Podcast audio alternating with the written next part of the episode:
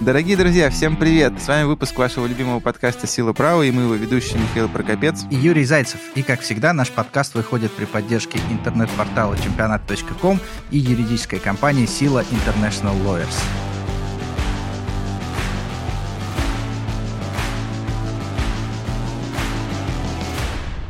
Юр, мы когда с тобой начинаем, мне прям гордость берет за то, как мы с тобой ладно выучили вот эти первые строчки. Ну, хоть что-то мы должны были выучить. Друзья, сегодня у нас необычный выпуск. Наконец-то как после, и все. после двух скучнейших выпусков о спортивном праве подряд мы пригласили интересного гостя. И сегодня у нас в студии Илья Геркус. Здравствуйте, Илья. Добрый день. Добрый день. день. Я хотел сказать, день. я хотел представить как-то вас. Да не стоит. Футбольный блогер, инсайдер. Футбольный инсайдер-блогер. Да, на самом деле это очень интересная тема. То, как вы себя ощущаете сейчас, с кем мы хотели бы тоже о ней поговорить. Но начнем, как всегда, с супер интересных новостей, которые произошли за это время.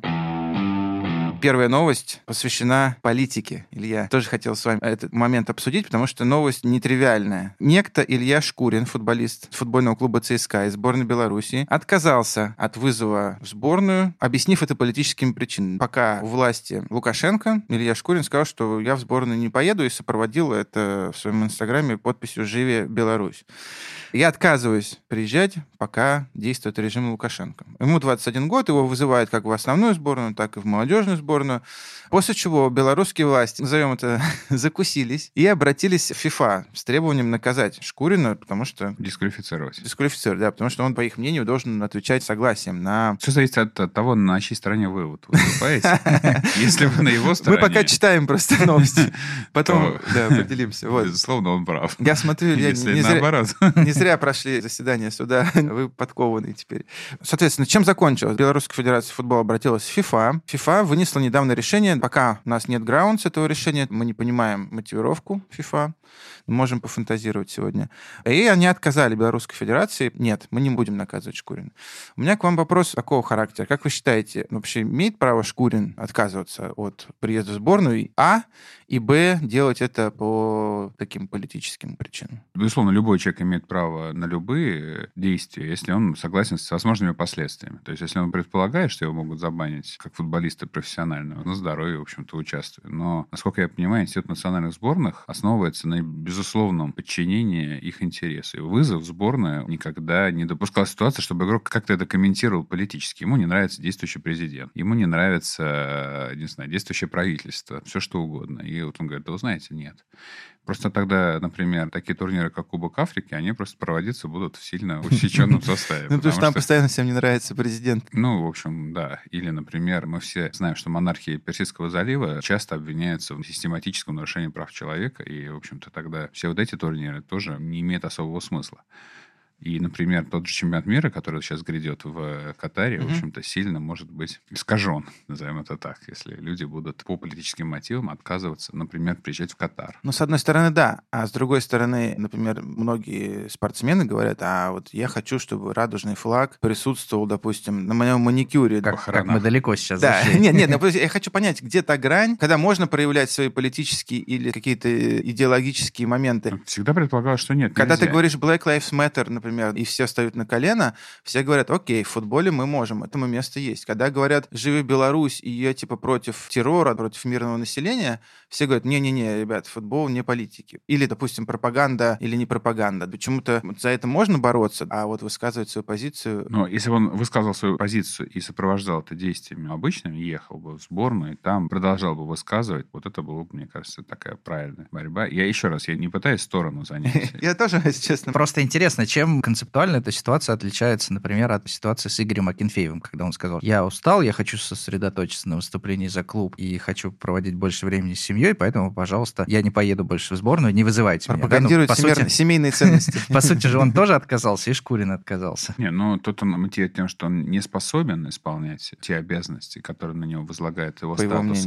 профессионального игрока. То есть я могу, но я условно травмирован. Ну, как бы квази травмирован. Устал, это значит не смогу в полноценном полноценно исполнять эти обязанности. Другое дело, я отказываюсь исполнять. Мотивирую это обстоятельствами, которые находятся за периметром, собственно говоря, игры. Но еще и Конфеев как бы превентивно это сделал. Он сказал, не вызывайте. А, Пожалуйста. а Шкурина Это вызвали. просьба. Это обоюдное в любом случае решение с Акинфеевым. Если федерация бы настояла, по нашему мнению, ты еще молоток и огурец, и ты Еще можешь... можешь ходить.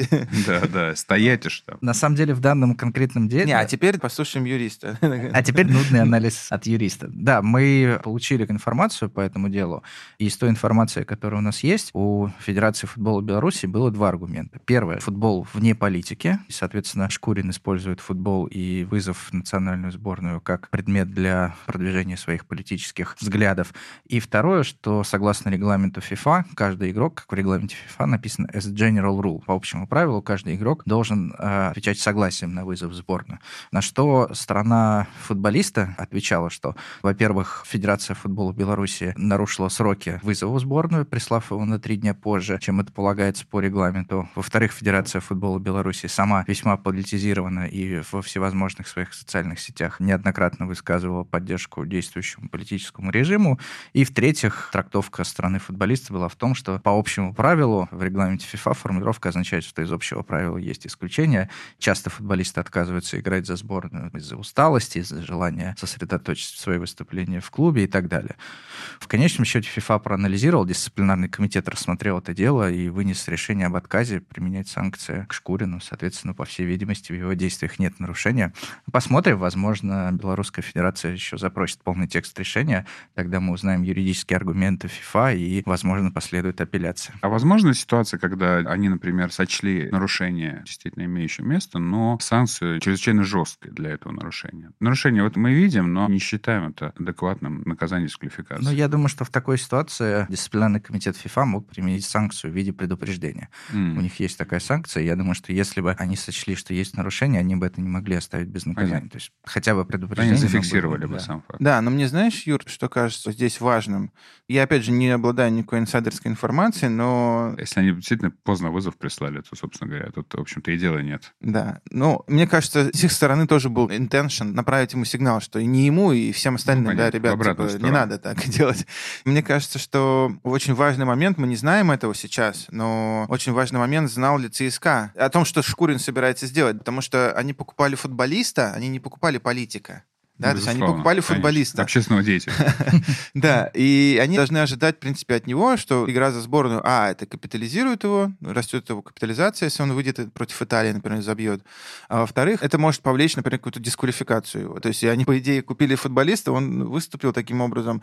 Были слухи, что его призовут в армию, и вот еще что-то. И у ЦСКА появляются определенные проблемы с этим связанными. И мне кажется, что good faith со стороны футболиста, добросовестность заключалась бы в том, чтобы он пришел, например, Бабаеву, Гиннеру, сказал, ребят, я вот Решил. спать не могу, хочу... э, Да, гражданская позиция Хочу во мне настолько да. сильна. Да, но имейте это в виду, а не то, что они узнавали бы это из газет. Опа, ничего себе, у нас тут Мандела, оказывается, в команде. Ну, то есть, опять же, ничего плохого в высказывании позиции гражданской я не вижу, но мне кажется, что так как от твоих действий может пострадать клуб, который заплатил за тебя деньги, Ну, а частично затрагивает интересы других сторон, скажем так. Твоего работодателя, в данном случае товарищ по команде и так дальше. Там, может, так что вот мы Шкурина обсудили со всех сторон, Шкурин прям, да, сейчас. Ошкурили, так сказать.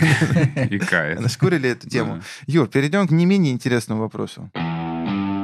Да, и вторая новость у нас сегодня посвящена относительно новому правилу российской футбольной премьер-лиги, которое ограничивает количество игроков, которых один клуб может взять в аренду. Так называемое правило Правило фарм- Химок. фарм-клубов. Фарм- Да, когда, Химок? Химок Спартак. антихимок, да. Да. Напомним, в чем суть была этого правила. Когда появились слухи о том, что Химки могут стать фан-клубом Спартака, и Спартак туда загрузит чуть ли не пол состава э, Что в аренду. Давай, Вот. теневой Спартак. Давайте не... Да, соответственно, премьер-лига на этот счет э, слегка возбудилась и инициировали поправки в регламент. Соответственно, в регламенте указали, что в течение сезона в заявке одного клуба может быть не более двух футболистов. Все закончилось тем, что у Химок в итоге в заявку попали два футболиста, это Ломовицкий и Мирзов, но через какое-то время Химки, видимо, перестали быть фарм-клубом Спартака, Ломовицкого забрали и отдали как бы, в, в аренду в Тульский арсенал. Вот, проблема возникла, когда Химки захотели уже, по всей видимости, на рыночных условиях взять в аренду футболиста Глушенкова. Из «Спартака». Да, опять же, из «Спартака» и встал вопрос. Вроде бы как на текущий момент только один Мирзов заявлен у «Химок», но уже два футболиста за сезон были зарегистрированы. И «Химки» обратились в Российский футбольный союз, где юридический комитет дал разъяснение о том, что на самом деле, когда писалась эта норма, имелось в виду два футболиста не вообще за сезон, а два футболиста одновременно. Одновременно. Да, поэтому правило тут же сработало с таким исключением.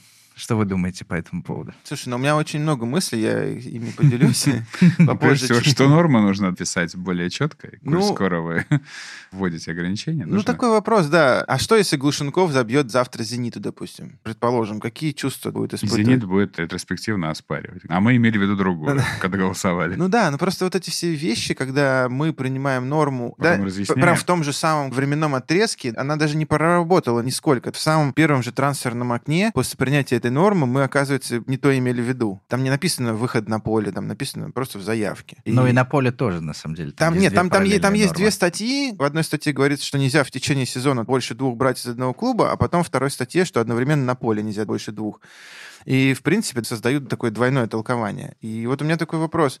Как вы, Илья, относитесь к таким вещам? Это как бы риторический вопрос немножко, но когда по ходу соревнований меняются правила для одних, а для других. Ну, смотрите, да, я Нет. так понимаю, что первое это спонтанное возникновение этого правила, которое возникло после эмоциональной реакции клубов. Ну, так Мгм. или иначе, если оно принималось клубами, большинством, консенсусом, то и трактовки точно так же должны приниматься клубом консенсусом, чтобы потом не было вот этих ситуаций, когда, вы знаете, а мы не согласны были. То есть это общее собрание и ссылка на общее собрание, как на такой авторитет совместный. А, кстати, вот хороший вопрос, вот потому что вы сейчас сказали, например, на общем собрании это все принималось, а Да. трактовалось РФС. Вот именно. Вопрос. Вот это- вот это- Почему одни принимают, а трактуют то, что вот приняли другие РФС? загадка. Потому что, Коль- ну, видимо, клубы не скоро- согласились бы с этой трактовкой. коль скоро одни э, принимают, они же должны, и эти же люди, они сильно далеко не ушли с того момента, и плюс-минус находятся в доступности. Поэтому я бы, на самом деле, бы этот вопрос бы на них спустил, коль скоро химки хотят. Химки имеют право, насколько я помню, инициировать на общем собрании рассмотрение любого вопроса. Ну, пожалуйста, инициируйте. Единственное уточнение, что Премьер-лига в данном случае согласовывает регламент и согласовывает изменения. Потом это все выносится на исполком, и исполком принимает решение об утверждении. Поэтому в данной Безусловно. ситуации нужно было, по всей видимости, сначала поинтересоваться мнением общего собрания, что вы имели Ну, в виду. безусловно, да. После этого Ну, выносить... Просто авторами нормы было общее собрание, ну, до какой-то степени. Да. Понятно, что там кто технически кто-то писал эту норму. Но странно, что даже так трактовку сильно расширительную они доверяют другому органу, который просто согласовывал в данном случае. Вот меня больше всего смутило, и при этом, насколько я понимаю, Юр, опять же, поправь меня, никаких изменений текстуальных внесено не было в регламент. Просто Да, ты абсолютно прав. Просто э, юридический типа, просто, комитет ребята, дал типа, разъяснение. читать нужно таким образом. А текст остался таким же. То есть, и, на мой взгляд, что недовольные клубы, Абсолютно. недовольные клубы все еще могут. А мы так не договаривались. Да, Мы ребят, не знаю, кто такие, кто такие юридический комитет. У нас есть исполком, у нас есть общее собрание премьер-лиги. и Ни один из этих органов никаких изменений в регламент не вносил. Ну, мне так кажется. Ну да, абсолютно. Законный, да. Ну, на самом деле, у меня всегда были вопросы по поводу полномочий юридического комитета Да-да-да. Это после того, как тебя из трак- него исключили, наверное, у тебя вопросы появились. Я, я из него сам когда-то исключился. А, исключили меня, я забыл. Вот. Ну, соответственно, когда законодательный орган исполком утверждает какой-то регламент, и после этого комитет юридический, по сути, может своей трактовкой перевернуть этот регламент на 180 градусов. Типа, да. А на самом деле там написано... По просьбе одного из клубов, не забываем, что инициатором был клуб, в чью пользу, собственно говоря, единственный выгодоприобретатель – это Химки, Мгм. который легально получит право И Спартак. да, ну и Спартак, нарушить эту норму. Ну, обойти, давайте а, скажем, не, обойти. Да, дополнить ее в свою пользу. Ну да, двое, ну не одновременно, и не совсем двое. В общем-то, можно и трое иногда. Ну да, А на, самом, на, деле, на самом деле интересно, что когда появилась новость о том, что Глушенков перейдет в Химки, и после этого появилась новость о том, что возникли какие-то юридические проблемы, мне позвонил один из журналистов и сказал, вот у меня есть инсайт, я знаю, что вопрос решен, и он точно перейдет, но я не понимаю, как это будет. Я не понимаю, что изменит регламент. И тогда я ему сказал, слушай, ну я на самом деле думаю, что, скорее всего, вопрос вынесут на юридический комитет, и юридический комитет даст трактовку, что это нужно трактовать именно вот так. На самом деле, слово в слово и получилось. Ну, понятно. Тут, Ну, а как вы, Илья, в принципе- Механизм этот понятен. Ну, все говорят, фарм-клубы, фарм-клубы. В принципе, я вот, например, в фарм-клубах ничего плохого не вижу. Единственное замечание, что эти фарм-клубы не должны играть в одном чемпионате. Вы как человек, который создавал фарм-клуб «Локомотива Казанка». Да. Ну, Что вы такой же, думаете такая же норма была, что фарм-клубы, которые совсем фарм-клубы, они не имеют права выступать в том же дивизионе. Если Казанка, например, выйдет по спортивному принципу в премьер-лигу, она не выйдет, по идее. Да, ну, Ну, как всё. и любая другая команда. И Как- Казанка как- не может играть в кубке. Как любой «Спартак-2», абсолютно Мгм. точно. Они не могут в этом же турнире выступать. Ну, вообще от фарм-клубов, мне кажется, только польза. Если глобально фарм-клуб в низшем дивизионе, то это очень хорошо. Да, но и есть еще такая даже трактовка этого правила, что нельзя даже выступать в соседних дивизионах. Можно А, через один. Например, в Германии именно так. То есть э, во вторую Бундеслигу фарм-клуб подняться не, не может, А, мгм. потому что он уже косвенно влияет на борьбу каким-то образом, не пуская в первую Бундеслигу команду, которая там не хотела бы видеть первая команда. Ну, Тут понятно. Какие-то такие там умозаключения. Ну, там уже люди тяжелые. на другом уровне менеджмента На находятся. таком уровне интриганства находится. У нас считается, что нормально. Давай перейдем, Юр, к нашей последней новости. Это такая не то, что новость, а это комплекс новостей, который я заглавил Проблемы Аякса. Проблема Аякса, да. Потому что на самом деле очень интересные новости поступают из Аякса в последние дни. Я не про промисы говорю, Мгм. а про то, что там какие-то просто фейлы за фейлом происходят. То есть сначала выяснилось, что, оказывается, после покупки самого дорогого игрока в истории Себастьяна Аллера. Себастьяна Алера, так выяснилось, что при заявке на плей-офф Лиги Европы его там не оказалось. Ну да. Да, По технической причине. да, и менеджер выступил, сказал, что это произошло по технической причине, будем разбираться, мы будем там... апелли- Заживала факс. заживала факс, мы будем апеллировать. И вопрос у меня как раз к вам в этой связи, как бывшему руководителю клуба, как вы считаете, это вина факса, вина какого-то работника рядового, или все равно за все отвечает руководитель? Потому что выяснилось в итоге, что действительно он не попал в заявку, и у меня есть большие сомнения, что УЕФА примет это как оправдание. Свет выключали, на- весь А день. у УЕФА есть какая-то разница? У Э, УЕФА Ой, это какое-то самый, дело самый до это высокооплачиваемый наших. Да какая разница? Дехея тоже был высокооплачиваем, когда из Не, Манчестера. ну если не подали документ в срок, то ну какая разница? Мгм. Ну, то есть какая-то ответственность руководство должно нести? Безусловно, наверное, перед акционерами, перед своим отвечают в первую очередь. Наниматель этого конкретного исполнителя, это руководитель клуба. Ну и он уже там дальше солидарно как-то. У вас было что-то подобное в вашей работе? Ну, вы такие фейлы, нет, не можете вспомнить? Ну, бывало разное в моей работе, да. Но обычно это там ответственность делится. Ага. Подзатыльники Но получают мы еще про ответственность в вашей работе поговорим попозже, когда Да, будем говорить про дело. Юра, а ты вот как считаешь, как юрист, извини, Как кто, за выражение? Ну, вот как-то есть шансы юридически, потому что руководитель Аякса говорит, что мы будем подавать апелляции, мы будем бороться. А апелляцию против чего? Ну, просто есть дедлайн для заявки. Если вы не заявили, извините. Очевидно, что нужно было в срок запросить ТМС, международный трансферный сертификат через систему ТМС. После этого нужно было заявить футболиста для участия во внутренней федерации и после этого отправить заявку в УЕФА. Три простых шага, которые, наверное, просто нужно было заранее позаботиться о том, чтобы их Мгм. сделать и вовремя сделать. Кто-то, я думаю, УЕФА это воспринимает как право клуба не воспользоваться. Ну, типа, Э, может быть, вы решили сосредоточиться, да, Да, на- на чемпионате. Как они должны были это воспринимать? Что вот вы не прислали, а, знаете, мы хотели прислать. Я когда читал комментарии болельщиков, я прочитал очень интересный комментарий, что ну вот, а вы все на РПЛ киваете, что здесь не У профессионалы. нас всякое бывает тоже. Ну и второй вопрос, очень важный. Из Аякса пришла вторая новость. Ну, практически. Уже про промесы все-таки. Нет. И опять Ту- не в про ту же неделю про запрещенные вещества, так называемые вратарь. Вратаря. Да, вратарь Анана был увлечен в употреблении фуросемида, который является запрещенным веществом, согласно списку ВАДА. Фуросемид! Этому лекарству сто лет в обед. Он особо не усердствовал. Изобрели новую отмазу. Очень Это отмази уже сто лет в обед, в принципе, о том, что, о, я выпил жены. такую жены. Таблетку жены. Но, тем не менее, вот Анана именно на это упирал, надеялся, что будет признано, что его вина незначительна, и дисквалификация составит либо 3, либо там 0, как он писал. И он сделал стейтмент в своем инстаграме, Конечно. как водится. Конечно. Аякс лишился двух основных футболистов на одной неделе по вине администрации и по вине еще непонятно кого. Видимо, доктора или футболиста Да, самого. не, ну футболисты, безусловно. Ну да, если футболист дома бьет таблетки жены, То есть Они могут быть дома чьи угодно. Жены, соседа, друга. Просто Собаки. люди мимо прошли какие-то. Давали таблетки. Знаете, в Голландии с этим надо быть очень-очень С аккуратно. таблетками, да-да-да. С таблетками. Мало ли, чьи-то Типа, таблетки. Не ешь все таблетки, которые тебе дают, да. Вот. И, Юр, у меня к тебе вопрос, как к искушенному Опять. допингом, знаешь, измученному нарзаном, так, измученному допингом человека. Вот скажи, какие шансы, как ты думаешь, у Ананы, опираясь на это объяснение в Лазанском суде, скостить? Слушай, ну на самом деле ситуация достаточно серьезная, потому что фуросемид, как правило, используется для маскировки и для выведения каких-то других более серьезных препаратов. И чаще всего спортсмены именно в реальной жизни, не то, как они объясняют, а в реальной жизни используют это для того, чтобы чтобы какое-то другое запрещенное вещество вывелось. Или второй вариант для сброса веса тоже достаточно часто используется. И поэтому, в принципе, априори санкция за это может быть вплоть до 4 лет, и Аякс сейчас реально рискует потерять своего вратаря на 4 года. Что касается этого объяснения, антидопинговый кодекс говорит о том, что спортсмен должен доказать те обстоятельства, на которые он ссылается с точки зрения баланса вероятностей, то есть он должен подтвердить, что такая версия, которую он озвучивает, она, в принципе, могла иметь место. Ну, конечно, если он просто скажет, что я выпил таблетки жены, то ему никто не поверит. Для этого он должен показать... Жену хотя бы. Доказать, что у него есть есть жена, да, что жена... Жены друга. много лет. Ей эти таблетки прописал врач, как она их купила, где купила, как долго она их принимала и так далее.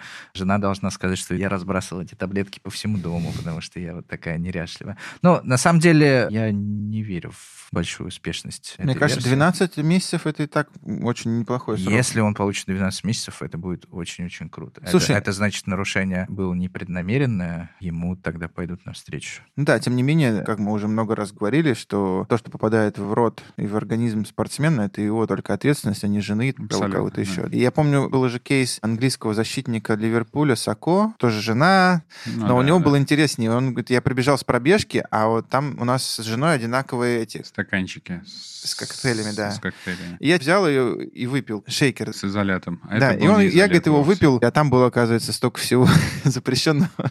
Ну, Вот. Если ты помнишь, Сокожи в итоге оправдали. Сако оправдали, но его оправдали не по этому основанию, его оправдали, потому что это не было включено на тот момент в список запрещенных Ну, ВАДА. э, точнее, мы разбирали это Да. дело, на самом деле, в нашем подкасте. Проблема была в том, что препарат, который у него нашли, не был конкретно поименован. То есть была группа запрещенных веществ, но конкретно Ну да, имя этого да. препарата не было поименовано. Ну, это другой вопрос. Я к тому, что вопрос версий, связанных с женой, все время такие На вот. самом деле, чаще всего встречаются версии с поцелуями и с женами. Да. Ну да, ну естественно.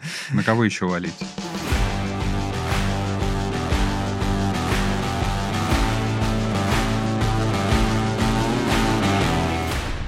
Перейдем к э, разговору с нашим гостем. Я, когда вначале говорил, я затруднился, как Илью представить, потому что Илья был э, одним из самых эффективных менеджеров футбольных клубов на какой-то короткой дистанции.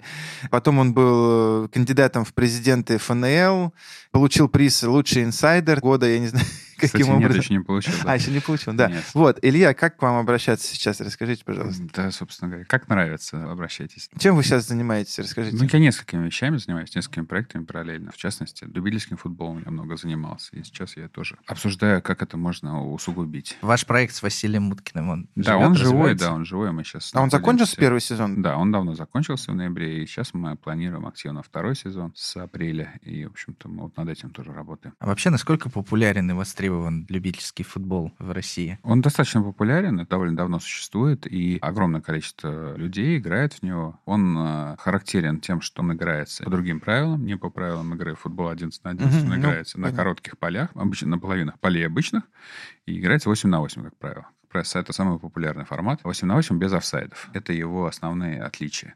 И так как он играется на половине поля, он физически доступен намного большему количеству Ветеранов. людей, ветеранов, да. И в то же время он достаточно интенсивен, чтобы оттуда забирали ребят в профессиональные клубы. И такая практика Была есть. такая, да? Даже у нас в лиге, э, пока мы играли полгода, три человека подписали профессиональные контракты. Один с ФНЛ, два с ПФЛ. Ничего себе. Да, Мне то есть кажется, это вам в- надо это- освещать это. Это вполне Кажется, приличный да, надо уровень. пиарить это. Я упоминал об этом, да, но это довольно приличный уровень, что команда ПФЛ точно абсолютно из любителей. Ну, естественно, а где им еще брать людей? Ну, даже бывает, что и ФНЛ ищут ребят, ребята без практики. Они играют очень-очень часто в э, таких их прям десятки Ну, пирамида какая должна быть, мне кажется. Любители, потом... Да, но просто вопрос, что пирамида в нашем конкретном российском случае, она не...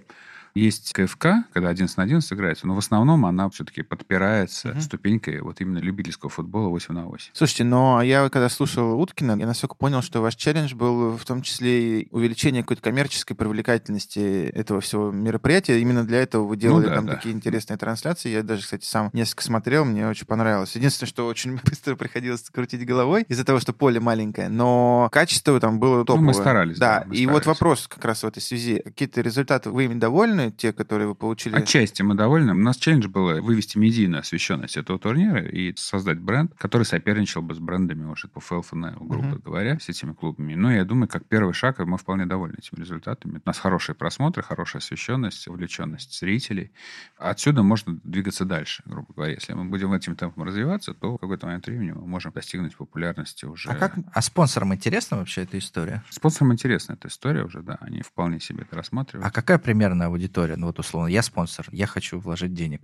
Я прихожу и говорю, а сколько людей узнает обо мне, если я дам вам спонсорский взнос? Мы оперируем цифры сейчас несколько миллионов просмотров. 4, 5, 6 миллионов просмотров mm-hmm. за сезон было в том сезоне. Mm-hmm. И, собственно говоря, сейчас мы будем, естественно, эту цифру пытаться увеличить. Немножко там, больше, чем наш подкаст. На 30%. Это совокупное количество просмотров на всех платформах.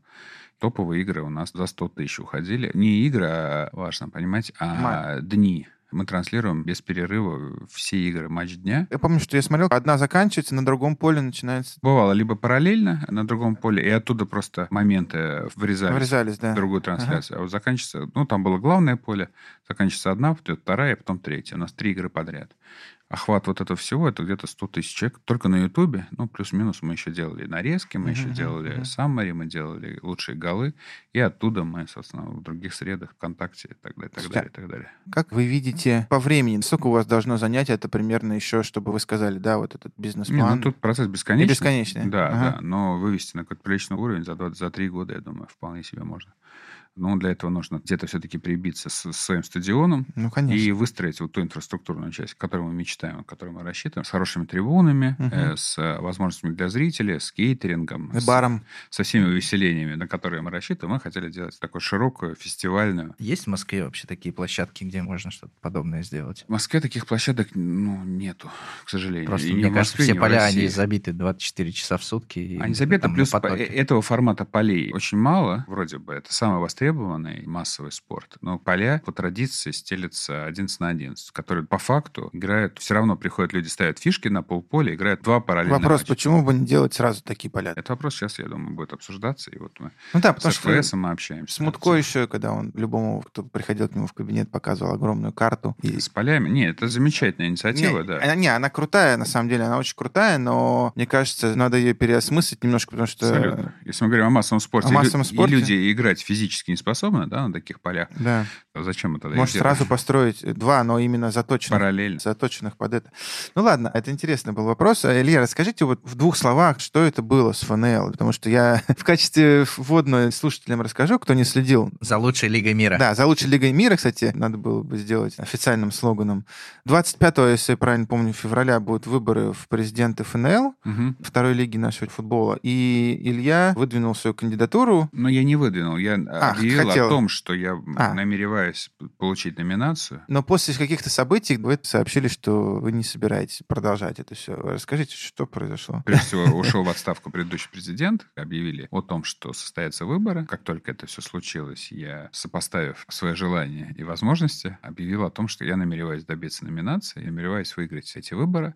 На тот момент Российский футбольный союз, скажем так, его менеджмент не намеревались участвовать, у них не было никакой политики относительно ФНЛ, никаких намерений в ближайшее время. И я уточнил Специально. специальным образом. Не тратить время. И энергию их.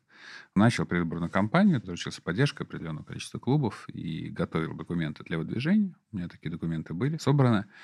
И буквально за один день до выдвижения появилась информация, что РФС все-таки поменял позицию и решил выдвинуть своего топ-менеджера на эту должность. Поддержать его всей мощью РФС и всеми возможными силами. И это просто потеряло смысл. Оппонировать РФС я совершенно не намеревался. Такой задачи не было. Ну, то есть у вас просто, грубо говоря, не было желания идти в эти конфликтные конкурентные выборы с РФС, или все-таки кто-то из РФС попросил? Такой прям... Я еще раз уточнил, почему поменялась позиция. Мне сказали, что да, вот мы все это передумали, мы считаем, что нужны сейчас реформы, реформа, прежде всего, организационная, Я с этим внутренне не совсем согласен. Я считаю, что организационная реформа – это дело вторичное. Но опять тут вопрос дискуссионный. Я считаю, что нужно внутренние изменения, а внешние изменения могут подождать. У Мгм. РФС другая точка зрения. Ну, так или иначе, они действительно институт, это организация. Собственно, как отдельный человек может вступать в дискуссию с организацией, которая управляет российским футболом? Ну, это Слушайте, бессмысленно, на Но, деле, да. но тут возникает вопрос идеологически глобальный, который также поднимался в последнее время в нашей повестке. А вообще, в принципе, РФС должно заниматься профессиональным футболом на уровне таким руководством лиги. Много слухов пошло, что РФС сейчас заберет под себя ФНЛ. Мгм. Даже про РПЛ что-то говорили, что... Да-да-да.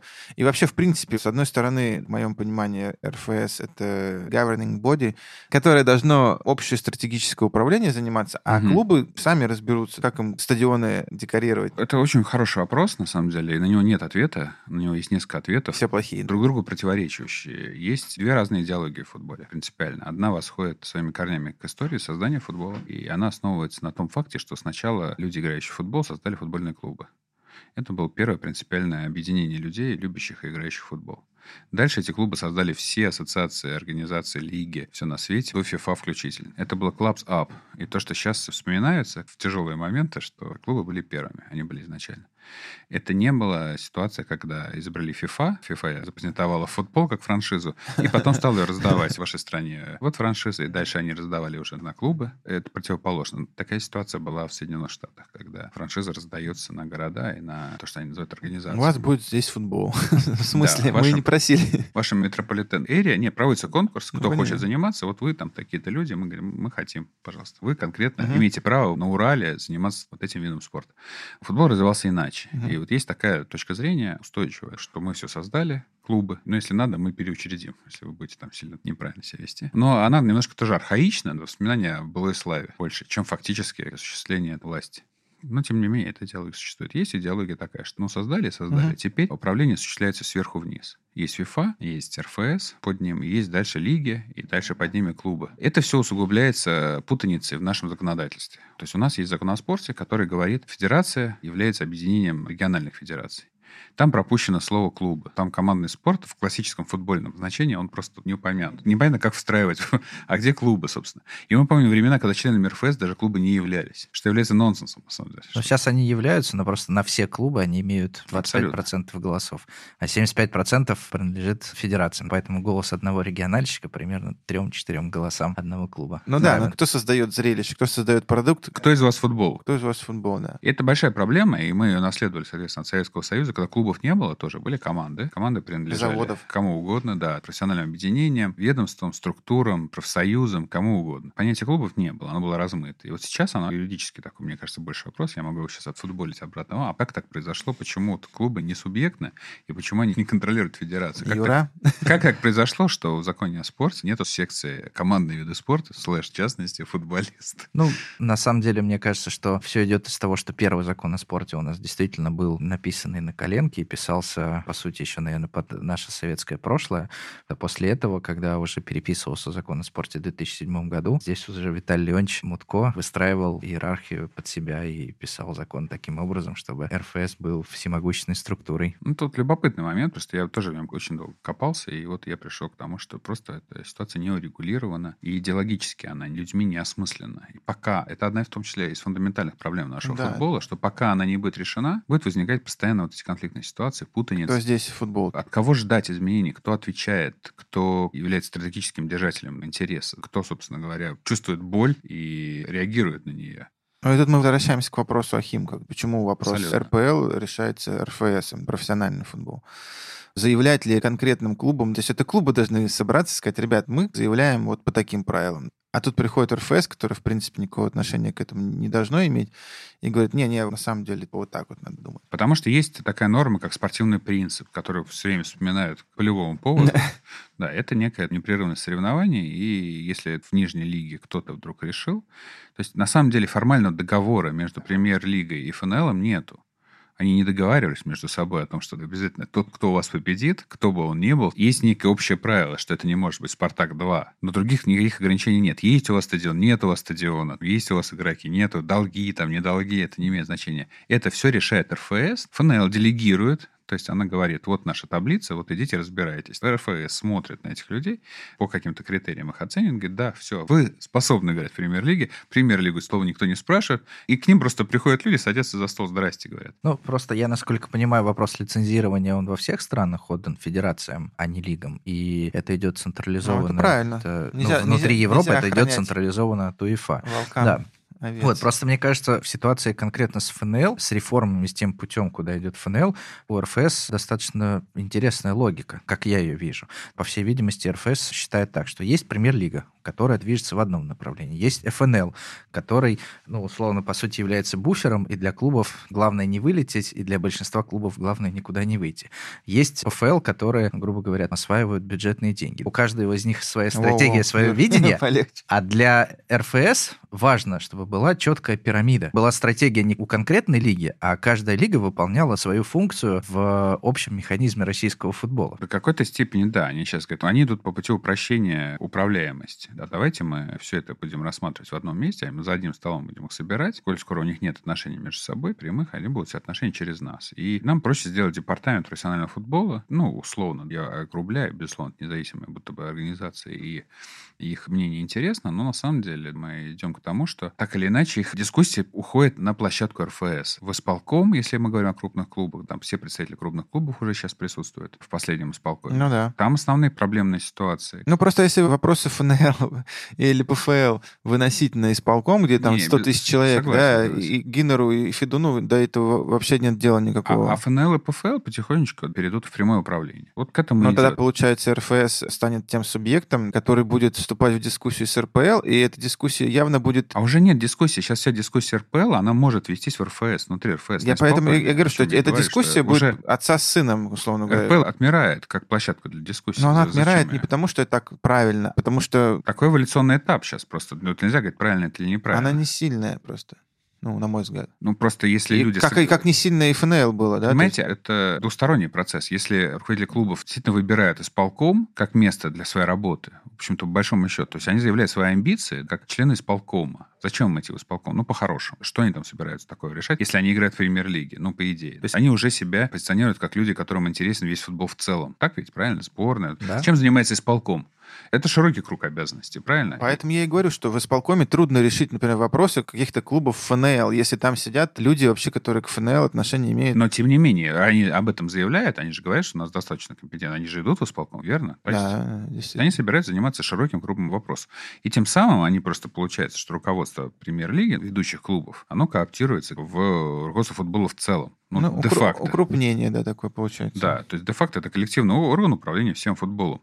То есть ему премьер-лига уже не интересна как таковая. Ну да, зачем нам собираться на общем собрании, если от него ничего не зависит, а зависит все от исполкома? Если мы уж в исполкоме все порешаем, а заодно мы и про сборную поговорим, и, да, там, про агентов, и, и про все на свете. Да глобально будем этим всем. Ну, просто у меня Я есть... к чему это все говорю? Что это потребность руководителей клубов в супероргане. Она тоже идет. Это воля клубов я э, понимаю, больших. Я понимаю. Просто вопрос опыта моего и общечеловеческого, mm он заключается как в том... Как ты себя отделяешь от человечества? Нет, я наоборот себя присоединяю. Она в том, что ты не можешь решать, условно говоря, сидя в органе управления апарт-отелем огромным, вопрос канализации в каком-нибудь сарае. Это будет неэффективно. То есть все люди, которые Это будут... не знаю. Это предположение. Оно разумно абсолютно и основано на опыте, тут я могу только соглашаться. Но сейчас эта потребность есть, и вопрос наделения РФС уникальным набором прав, такими полномочиями и амбициями, он, по сути, консенсус существует. Вы видели, как избирался исполком? Открытым голосованием единогласно. То есть там даже дискуссий не было. То есть да, мы создаем суперорган, мы создаем супер РФС, мы даем ей всем возможные мандаты, давайте сейчас менять наш футбол. Нет, по сути, но, такой но, лозунг но, но, но это как, как вариант, это имеет право на существование, потому что со времен Мутко у нас не было опыта проверить на практике, сработает ли это или не сработает. Ну, Мы да. сейчас можем просто так думать, а нет или да.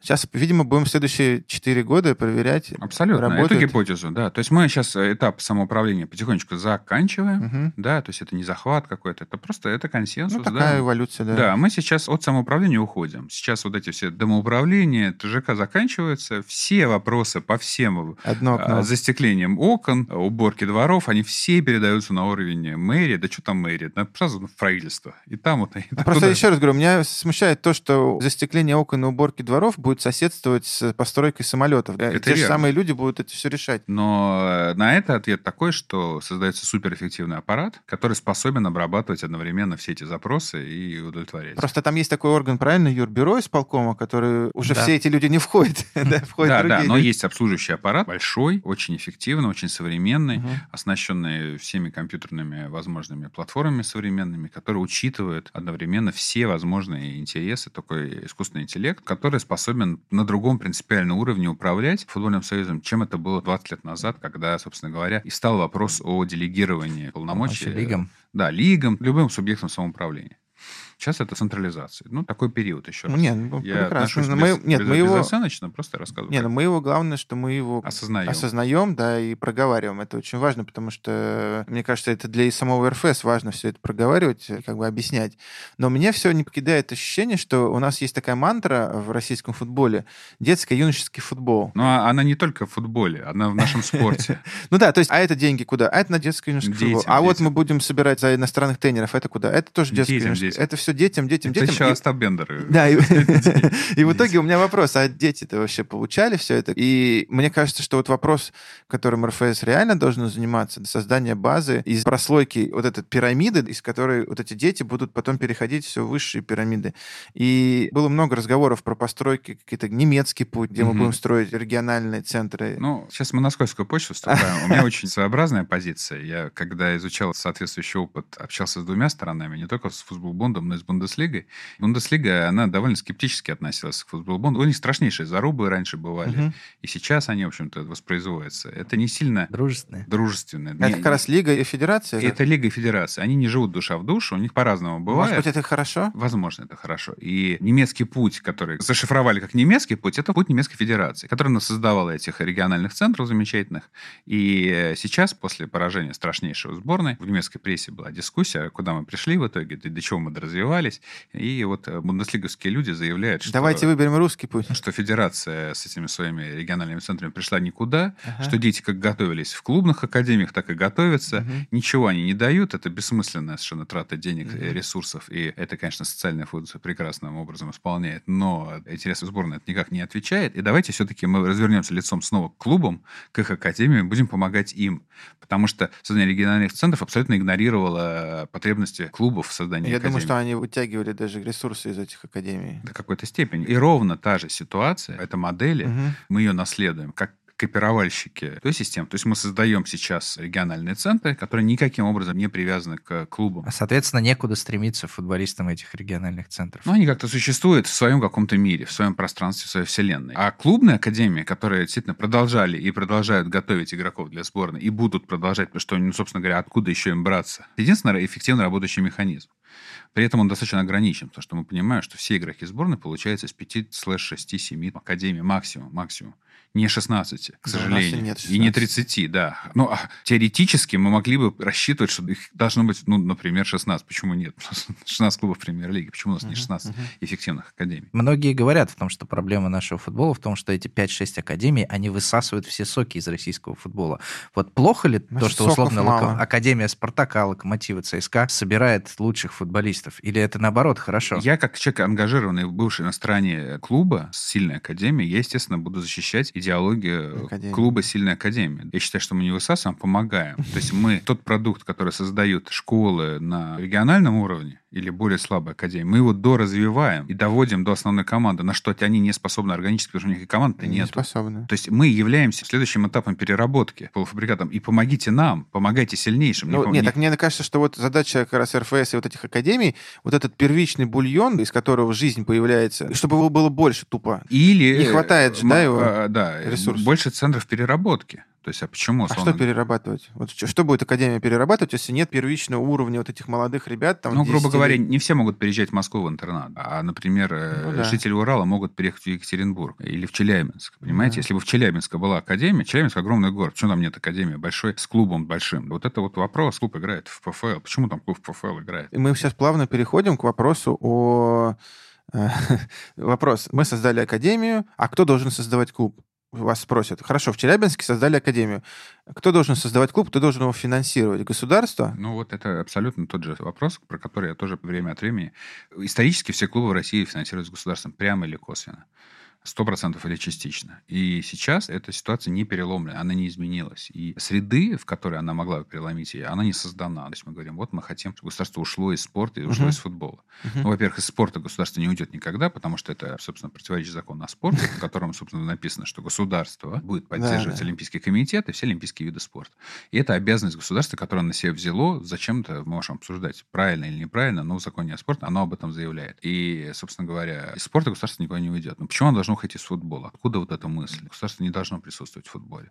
Бюджет региональных уровней в футболе – это такая интересная область общественной жизни. Там вот оно присутствовать не должно. В театрах должно, в концертной деятельности должно, в цирке должно присутствовать, в зоопарках, в посыпании дорожек песочком и выращивании цветочков на газонах оно должно присутствовать. А вот именно футбол должен быть полностью очищен от государства. Но мне кажется, это какой-то фейк. Кто-то когда-то запустил о том, что государство в футболе неэффективное. Вот сейчас его пытаются эксплуатировать. А Безусловно. А возможно, оно неэффективно эффективна, она много где неэффективна.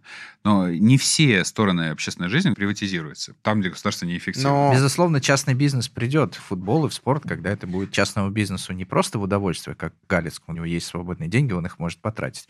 А когда футбол будет приносить доходы, то естественно, что инвесторы пойдут в футбол. Ну, просто мне кажется, что тут вопрос именно такого западничества и славянофилства. Да, да. это, у, это у, очень у, идеологический у, у, у нас вопрос. есть красивая мечта, что вот надо, чтобы было все как на Западе. А на Западе что? На Западе все клубы частные. Но там и экономики другие. У нас профиль экономики другой. На второй этап уже осмысления никто не наступает. Да, да, все, нас... все, все думают просто... У нас экономика с огромным государственным сектором. Давайте это признаем, хотя бы для себя. А по-другому это не может быть. Когда у нас в последнее время экономика идет в сторону огосударствления, не ну, может быть спорт частным, когда у тебя нет крупного так это мой довод, бизнеса. Да. Если мы говорим, что у нас очень мало экономических индустрий в экономике, в которых доминирует частный капитал? Мало. Почему вы решили, что футбол должен быть обязательно именно такой? У нас розница, очень хорошо частный капитал присутствует. Но, например, в авиаперевозках нет. Ну, нету так. В средствах массовой информации тоже нет.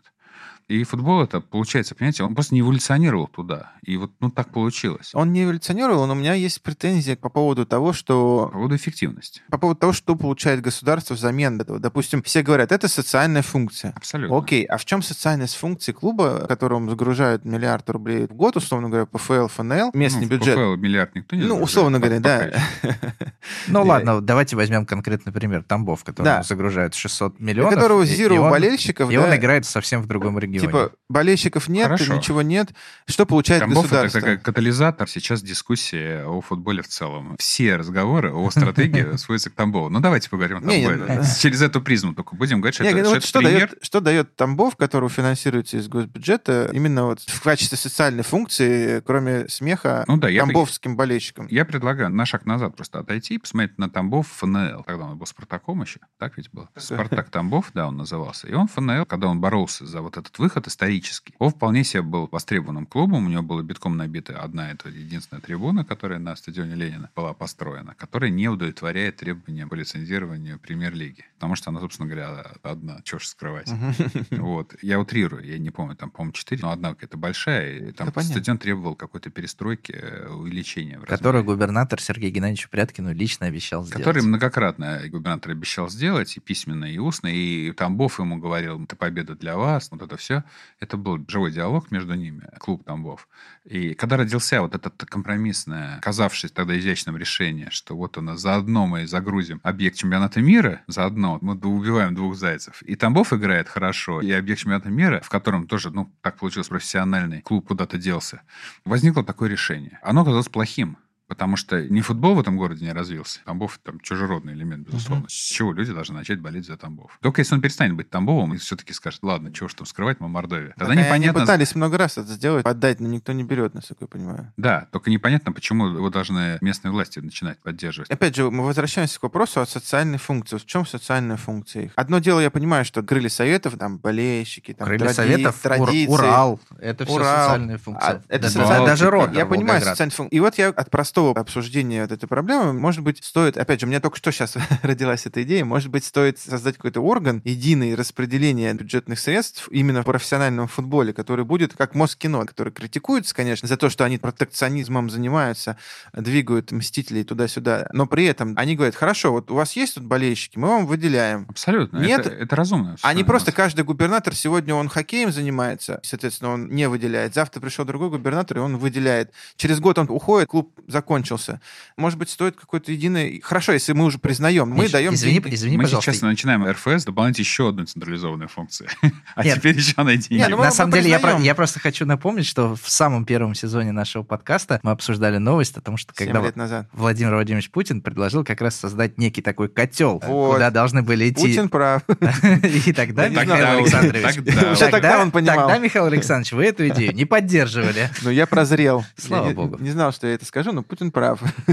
Вот, понимаешь? Если мы будем честными друг с другом и скажем, что да, мы финансируем за госсчет, давайте только тогда финансировать эффективно. И Ну, сделать, быть делать KPI критерии, какие-то. да. Вот у вас должно быть Абсолютно. 10 абсолютно. тысяч болельщиков. Вот, Это ровно мое предложение. Давайте это обсудим без... без истерики. Да, без истерик, без лицемерия. Отбросим эту историю. Давайте футбол как бизнес исключительно. Ну, вот фильмы как бизнес, да, вот у нас фильмы какие-то снимаются как бизнес, они все А спонсируются. каналы центральные по Да. телевидению много у нас как бизнес, понимаете? Вот это, когда люди говорят, говорю, вы сами это работаете, простите, государственном издании, задайте мне эти вопросы. Странно даже. Когда корреспондент ТАСС говорит, а когда же вы будете как бизнес? А вы? Да-да-да. А, говорит, а давайте там отменим, а давайте вам отменим лимит. Я посмотрю, как вы там будете жить в отсутствии лимита. Когда у нас ограничили владение средствами массовой информации 80% отечественных юридических лиц, давайте мы порассуждаем про конкуренцию и про все на свете. Ну, бог с ним, это мы чуть-чуть отвлеклись. Говоря о бюджетном финансировании, если все-таки к этому трезво вернуться, действительно, этот разговор на самом деле назрел. И говорить, что на 100%, наверное, тут надо просто какую-то грань провести. То есть сказать, да, в определенного размера города с определенной аудиторией, с KPI по привлечению действительно людей на трибуны и к экранам их медиаустройств, можно выделять вот такие-то суммы в качестве базового финансирования футбольных клубов, ПФЛ, например. 100 миллионов рублей в год, а ФНЛ, например, 300, к примеру. Может быть, больше или меньше. А Дальше вы там сами зарабатываете, вы там сами добиваете остальными спонсорами или не добиваете. Но, например, такие города, миллионники, в Да. которых социальная функция востребована, и люди ходили бы на футбол, если бы он был. Если бы он был, да. А вот там губернатор не любит. Вот не любит, а любит другой вид спорта. Но это странно. Ну, какая разница, что любит губернатор, если главное... То, что востребовано Да, людей. что люди любят. А Губернатор завтра уедет. Стрельбу из лука. Ну, вот все, и пошла там стрельба. Или там бобслей, и пошел Ага. бобслей. А люди привыкли, у них стадион в центре города. Они бы, конечно, хотели бы походить, посмотреть, ну, хотя бы на ФНЛ. Вот к ним бы Екатеринбург бы приезжал бы в Челябинск. Ну, конечно, мы все понимаем, что это были бы матчи напряженные, что они рубили бы соседей, региональный патриотизм. Это было бы востребовано. Мне кажется, в этом направлении нужно развиваться. И, соответственно, клубы премьер-лиги. Ну, конечно, Тамбов из Саранска, ну, странный вообще эссет для всех остальных участников, для ЦСКА, для Зенита, для Спартака. Им такой клуб не нужен. А крылья советов им нужны, понимаете? Вот в чем дело. 100%. Я согласен, что разбирать на примере Тамбова данный кейс неправильно, потому что Тамбов это какая-то просто системная ошибка. Анализировать ее для чего? Ну, как избежать Ну, этих можно ошибок? понять, как эта ошибка возникла, да. Да, что такие компромиссы, они изначально обречены, потому что ничего не получится, мы понимаем. И, опять-таки, попытка сохранить объекты чемпионата мира в отсутствии клубов, она бессмысленна. Ну, не будет там ничего. То есть этот переезд, он должен сопровождаться полноценным переездом финансирования. Я до сих пор никак не могу понять аргумент, что мы же построили стадион для чемпионата мира, Ну да. давайте туда будем теперь перевозить. Извините, ребят, но так не работает. Это стадион следует за командой, а не команда за стадионом. То есть я построил стадион, и только по этой причине я должен туда привозить какую-то команду. Ну нет, ты же стадион построил для другого соревнования. Давайте перейдем к другому вопросу, тоже очень связанному с этим интересному. У меня вопрос возникает. Почему в итоге мы не можем никак наладить трансляции, платные трансляции? Почему у нас кино- ну, можем? до пандемии кинотеатры просто взрывной рост? Почему у нас ОККО, Айви, 30 этих кинотеатров, все работают, все уже на IPO выходят, а в пандемию даже, когда люди сидят дома и нечего смотреть, у нас нет никакого роста и каких-то новых спонсорских контрактов, трансляционных контрактов именно на футбол. Почему именно футбол у нас проседает? Как это исправить? Поставить? Почему в Турции, Хорватии, Болгарии контракты больше, а у нас вот, хотя у нас огромная страна и, как говорится, огромный интерес к футболу. Но это, опять же, вопрос из категории вечных вопросов. Может быть, есть у вас идеи, да? Ну, это сложный тоже вопрос, на него, соответственно, сложный ответ. Почему у нас сектор платного телевидения, в принципе, не летает в стране? Ну, Потому что у нас огромная доля общественного телевидения. Мы знаем, что у нас есть целый мультиплекс, первый, в котором государство, опять же таки, взяло на себя социальную функцию показывать людям бесплатно. Исторически так сложилось, много контента, выражаясь современным языком. Это такая функция государства. Вот у нас таким образом понимает, и общество с этим соглашается, или общество требует, государство отвечает. Это вопрос, опять же, философский. Вот вам 12 каналов, ребята, в том числе один спортивный. Вот это наш как Ну, сейчас ответ. меняется мир. Сейчас, Сейчас я меняется захожу мир, на YouTube, и безусловно. там Да, просмотр да, да. какого-то комика 50 миллионов. Это абсолютно, как вообще? Абсолютно, я согласен. Это контекст. Пытаюсь задать контекст, да. А почему это произошло? Исторически в Советском Союзе телевидение было благо, которое раздавали бесплатно. Понятно. Вот так выбрали его. Не газеты, могли бы газеты бесплатно, телевидение за деньги. Во всех остальных странах мира исторически телевидение за деньги. Ну да. вот так произошло. Есть еще Англия, где BBC был бесплатно. И они тоже страдали в свое время, пока Sky из Австралии к ним не пришел, и ребят не спас. Понимаете? А так бы они по BBC бы и показывали бы обзоры бы из пу- пустых стадионов. Но я просто, опять же, по себе смотрю. Я начинал с того, что тоже не смотрел никаких платных, но сейчас я плачу за все. Да, да. Почему я- Сейчас прорастает сквозь это все, сквозь вот этот государственный большой контент, который, тем не менее, гарантирован, он есть. Он Мгм. конкурирует. Огромный конкурентный навес. То, что у человека есть альтернатива. Доступ к 12 бесплатным или больше бесплатным каналам. В том числе спортивным. И, например, Матч ТВ, конкурируя внутри, проигрывая конкуренцию внутри бесплатных каналов за рекламные деньги, за небольшой еще топ заработок к своему финансированию, они делали что? Они показывали бесплатно премиальный контент, в том числе премьер-лигу. И как можно было продолжать развивать платную модель, идеология которой говорит, один матч бесплатно, 7 за деньги. Если Матч ТВ говорит, покупай наш по-прежнему замечательный продукт, но там 5 будет бесплатно, 3 за деньги, причем самых плохих.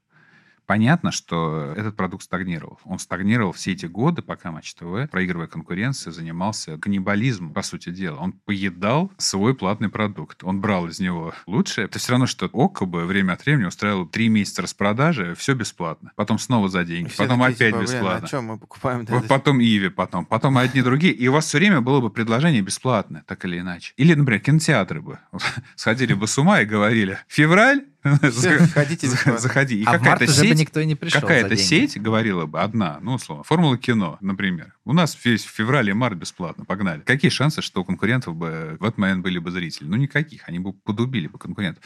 И вот эта конкуренция стороны бесплатного телевидения, она, конечно, сильно портила жизнь и портит дальше.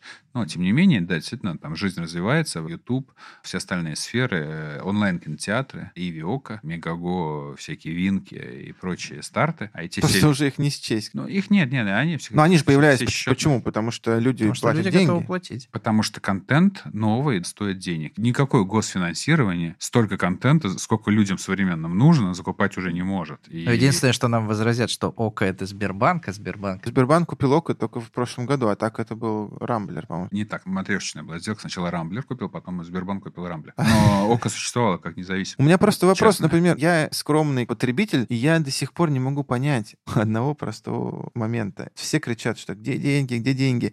При этом до сих пор нету приложения для Smart TV, Матч ТВ. Я могу зайти на телевизор в Okko, куда угодно, но Матч ТВ не существует такого приложения. Оно продается в пакетах других каких-то каналов. Smart TV. Я Матч ТВ покупаю один Матч, Матч ТВ Матч ТВ. фокусировалась на развитии бесплатного продукта.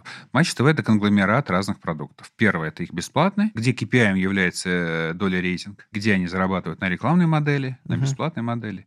И они туда бросали все силы много лет. Вот из пяти лет существования, три с половиной минимум, они были в этой парадигме.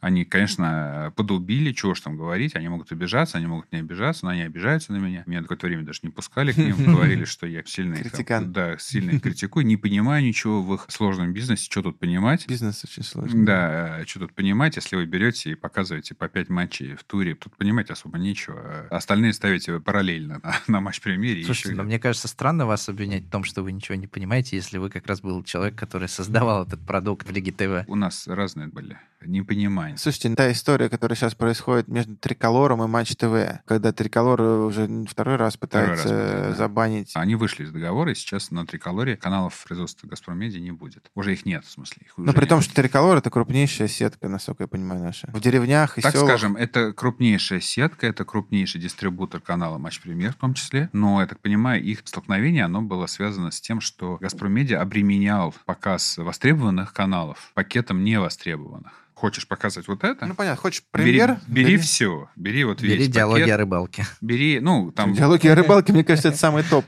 Не, э, там речь Судя по шла о, кинопакете, насколько я знаю. Ну, Ночные каналы. То есть конфликт не в футболе. Не, нет, конфликт абсолютно не в футболе, конфликт в пакетном характере сделки. И Триколор сказал, давайте мы будем выбирать, мы возьмем вот это, вот это, вот это и заплатим за это, это, это. А вот все остальное, у вас замечательный канал, ну вот вы сами их дистрибутируете. Просто, смотрите, э, Газпром Медиа Но это, мне существует... кажется, э, Газпром Медиа выстрелил в ногу себе. Газпром Медиа существует в разных ипостасях. Они и производители, они и правообладатели, и они еще обладатели спутникового оператора. Мы забываем об этом, но он и существует. НТВ+, такой Он небольшой. еще живой? Он небольшой, да. Еще есть И приложение даже. у них вот это Шизофрения, да? замыкание, да, что они в интересах спутникового оператора продают большой пакет или в интересах производства своего. Там постоянно идут вот эти внутренние конфликты, потому что они здесь выступают как производитель, здесь как дистрибутор, здесь как обладатель спутниковой платформы. И вот это, конечно, тяжелая штука для управления, даже для осмысления. И, Ну, просто, да, контракт с э, Триколором для премьера, допустим, супер. Это четверть абонента. Да, но при этом для всех остальных каналов а Газпром Медиа мыслит, давайте еще свои каналы бы развивать. Я думаю, что у «Газпроме» нет, просто они теряют этот приоритет, а когда они как говорят о сделке в целом. А что там с футболом произойдет? О чем вы говорите? А, это канал есть футбол. Да-да-да-да-да-да. Да, с ним нехорошо, конечно. С ним, Нехорошо получилось, да. Но они должно ли руководство, например, РФС, если уж мы говорим, что РФС у нас теперь такие глобальные, озаботиться о том, что, оказывается, у нас четверть России перестала смотреть. Александру Валерьевичу структуры «Газпрома» не, чужие. Я думаю, что РФС сейчас рассуждает следующим образом. Сейчас право отданное премьер-лиге на распространение. Премьер-лига заключила договор с «Газпром Медиа», и сейчас это контур премьер-лиги. Как только контракт истечет, осталось полтора года, год с небольшим, полтора сезона, ближе к окончанию РФС будет пересматривать эти отношения, похоже на то, есть огромное количество свидетельств, что этот пересмотр будет происходить, и возможно, что следующий контракт другой совершенно парадигме Ну, это будет логично. Если вы забираете весь футбол себе, РФС, то вы должны все плюшки тоже Слушайте, собирать. а у меня возникает еще другой вопрос. Мы примерно понимаем, почему у нас не развито платное телевидение в России, почему клубы не получают доходы от продажи телеправ в России. Почему наш чемпионат настолько не востребован за пределами России, что мы не получаем практически вообще никаких денег от международных трансляций. Правильный вопрос, но он немножко устарел. Такой вопросы можно было задавать в конце 20 века. Сейчас чаще всего происходит переизбыток контента. Если вы не рекламируете, вы и не востребованы. Представьте, что самые успешные франшизы современности Marvel, Disney с холодным сердцем не будут рекламировать свои продукты. Что произойдет? Они тоже не будут востребованы. Ну, то есть это вопрос продвижения Это продукта. вопрос продвижения. Это Мгм. вопрос тем, что продуктом нужно организованно Конечно, да. заниматься. Нужно заниматься организованно продвижением. А Продвижением этим нужно заниматься? организованно заниматься. Любая премьера любого кинохита, блокбастера, Трейлеры и так далее. да, сопровождается рекламной кампанией. По деньгам, плюс-минус, чтобы мы понимали, 30% предполагаемой выручки – это маркетинговый бюджет. Это безумные деньги. Это безумные деньги. безумные инвестиции. Это огромный риск. Не делая этого, вы не продаете. Если вы хотите продавать продукты российской премьер-лиги за рубежом, не тратя ни копейки, Просто поставив в YouTube. это вообще не вариант. Вы будете только ориентированы на самую такую core аудиторию, что называется, людей, которые просто, ну... From обож- my heart. Да-да-да, которые прям мечтают о премьер-лиге. Их, их- они и так смотрят пиратским образом под VPN, мизер. Вы подняли интересную тему про пиратство.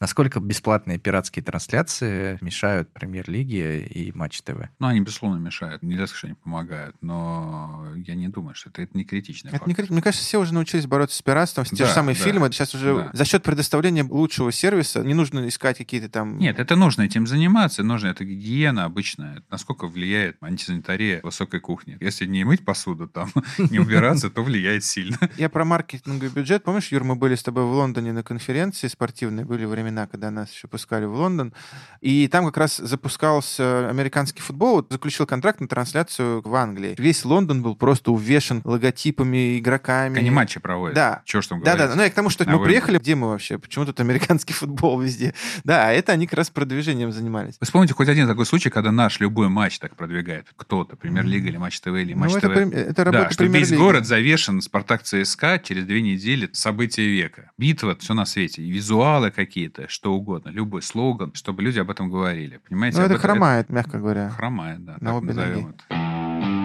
Приближаемся к концу. К самому К интересному. самому интересному последнюю тему осветить. Мы хотели все пригласить вас пораньше, но все трансферное окно и так далее. И неожиданно тема локомотива, она стала не супер актуальной, потому что уже президент локомотива Василий Александрович Кикнадзе, кто, скажем так, был вашим антагонистом или- или Процессуальным противником. процессуальным оппонентом, он сам покинул уже. Настолько мы долго собирались вас пригласить, что уже власть сменилась в локомотиве, но я хотел бы вопрос суда все-таки затронуть. Какие были ваши эмоции, назовем это так, когда вот после того, что вы сделали в клубе, нет Ну, после двух- того результата, нет, нет двух мнений по этому поводу, что вы добились экстраординарных результатов. Я сейчас цитирую Спасибо. отзыв, Отзыв э, отзыв судебный, да, что экстраординарные результаты, и после этого вот такой удар в виде иска на 155 миллионов рублей. Какие были ваши Не, ну, чувства? по эмоциям я- можно можно это думаете, цензурно. я- Ну, естественно, я был расстроен, подавлен, фрустрирован, называйте как угодно. Да, это был удар, сильный удар нанесен по мне. Зачем это было сделано, как вы думаете? Неужели 150 миллионов? Э, ну, потому что могли, есть какое-то головокружение вот тех возможностей, которые возникают. Люди не готовы к большой власти, не понимаешь, с этим идет ответственность. Как И- говорил и- Бэтмен. Да. Или И там Человек-паук. И и последствия, они тоже будут. То есть Александрович открыл ящик Пандоры. То есть он сейчас сам может попасть под ответный удар тех процедур, которые он запустил. Вполне себе. Но, в принципе, действия нового руководства дают понять, что Райкович и Жилолединов, они сейчас покинули клуб. Они не востребованы, да. Да. Эти А, кейсы могут ударить в теории по Василию Александровичу ровно так, как он готовил платформу, позицию для удара по мне. Я считаю, совершенно не имея оснований. Ну, что показал суд, собственно говоря. Да, а вот эта конструкция, что вот убытки вот зафиксированы, на что он упирал? Вот сейчас они как раз могут быть зафиксированы. Что он не сделал? Вот сейчас эта позиция может быть дочищена, доведена до той Проведена логики. работа да, над ошибками. когда она станет эффективной, и когда суд ее примет, скажет, ну да, вот, а сейчас нормально. И вот он просто создает оружие, наказание следующего единоличного исполнительного органа. Создает прецедент, что вот этот человек, который отвечает за развитие, он будет платить сам за свои управленческие ошибки. Ну, просто такой философский вопрос можно поднять. А вообще в футболе как оценить эффективность? Потому что вот как оценить эффективность трансфера? Потому что у тебя может прийти инвалид какой-то, условно, извиняюсь за выражение, Абсолютно. и забить в финале Лиги Чемпионов. Абсолютно. И выйдя- наоборот. И наоборот, ты можешь купить суперфорварда за кучу денег и забыть, Он его, заи- и забыть его заявить, как, Не, сейчас, он как сломается на, пер- на первой тренировке. Или сломается, да. И скажет, а куда вы смотрели? Если ты купил, например, автомобиль неисправный, это можно Мгм. спокойно оценить. Вот ты купил автомобиль без двигателя. Абсолютно, но автомобили не участвуют в соревновании. А мы сейчас говорим, Если что... это не автогонки. Да, а мы говорим, что мы покупаем потребительские автомобили, пользуясь аналогией, и хорошей покупкой считается только тот, кто первый уехал с перекрестка или там с зеленого света. Все остальные априори считаются проигравшими, и эти покупки рассматриваются через призму неэффективности. Вы, похоже, ребята знали, что автомобили-то ваши не очень.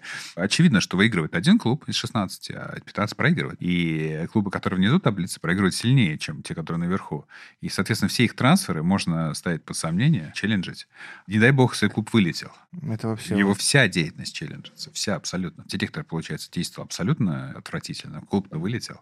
Но при этом мы понимаем, что клубов, которые не вылетели, не бывает. Да, это необходимое условие соревнования. да, это условие соревнований. Поэтому изначально он находится в черном списке. Ну, все, там, голодные игры. Одного директора мы прям под суд отдаем. Два клуба вылетают, и два директора идут под суд. Да, ну просто интересно, вопрос с тем же самым многострадальным Тамбовым, которого сейчас уголовное дело возбуждено за невыплату заработной платы. Это я понимаю, это формально. Невыплата, окей. Но за спортивные вещи, вот этот суд, он как раз поставил, в том числе перед нами такие вопросы.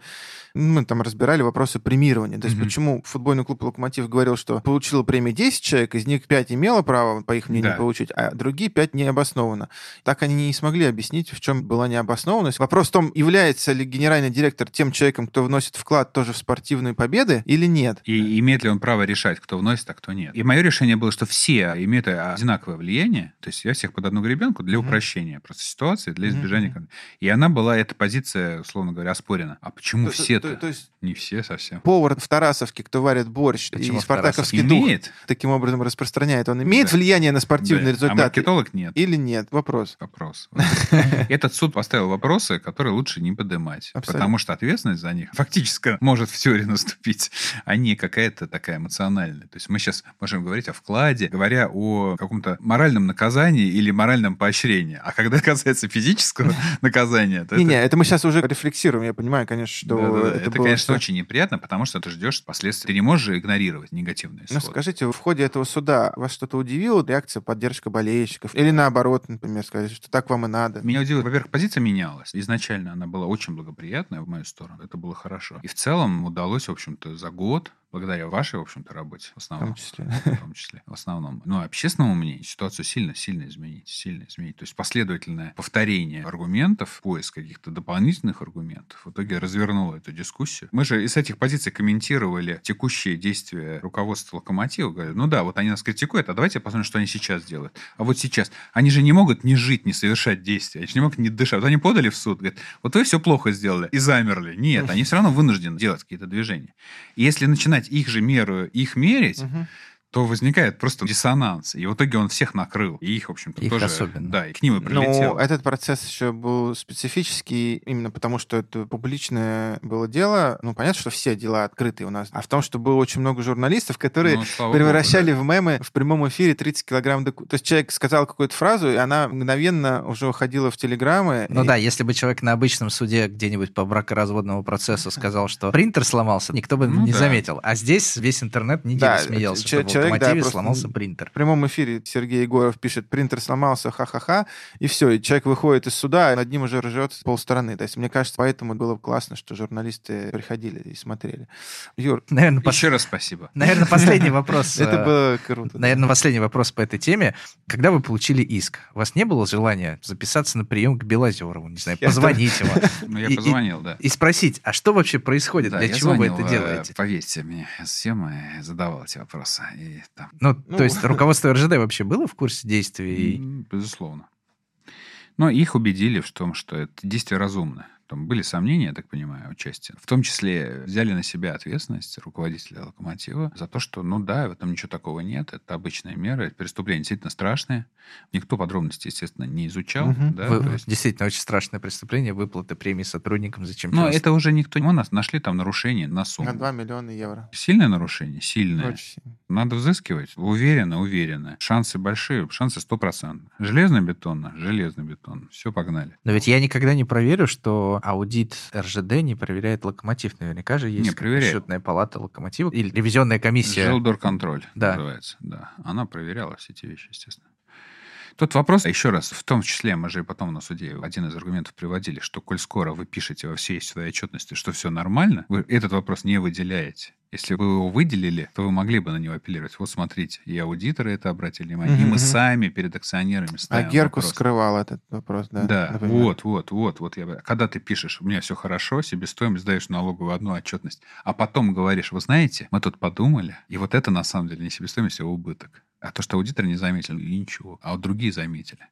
И это-то и тоже был один из аргументов. Активы были, друзья. Вы же, и причем подписаны, сам же оно подписал. Он сам же и подписал А Как вы, отчетность. как вы думаете, так последний вопрос уже все окончательный, повлияло ли исход суда на то, что менеджмент На в итоге выход? сменился, да? Я думаю, да, да, это было в том числе. По крайней мере, фон это создавало мощную эту конфликтную ситуацию.